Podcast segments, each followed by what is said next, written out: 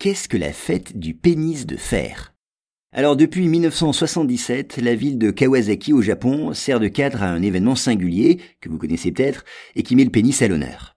Le déroulement de cette fête shinto de la fertilité, vous allez le voir, donne lieu à des traditions précises et attire de nombreux touristes. D'abord, soulignons que dans cette religion shinto, comme dans beaucoup d'autres d'ailleurs, le phallus est un symbole classique de fertilité, associé à des rites traditionnels. Ainsi, le printemps venu, fidèles et touristes se transportent au sanctuaire de Kanayama, près de Kawasaki. À noter qu'autrefois, ce même lieu était fréquenté par des prostituées. Des prostituées qui venaient implorer les dieux de les protéger contre les maladies vénériennes. De nos jours, de là part une curieuse procession. Elle est formée de trois petits temples portatifs appelés les Mikoshi qui contiennent les trois pénis sacrés. L'un est en fer et l'autre est en bois. Quant au troisième, un pénis géant et de couleur rose, eh bien il est porté par des hommes qui sont habillés en femmes.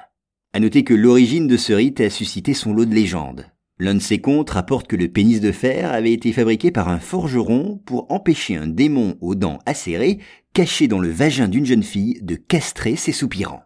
Et le valeureux pénis aurait ensuite été considéré comme un objet sacré. Bon alors soyons clairs, ce n'est pas précisément l'aspect religieux de la fête qui attire sur les lieux autant de touristes. Le succès de la manifestation vient plutôt de la manière souvent inattendue dont on célèbre le pénis.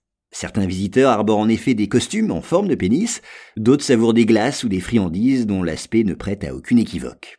Enfin, ceux qui le souhaitent peuvent même exercer leur talent de sculpteur. On vous proposera alors de tailler un gros radis asiatique jusqu'à lui donner la forme requise. Et à côté, dans le sanctuaire, des forgerons feront revivre le mythe du pénis de fer.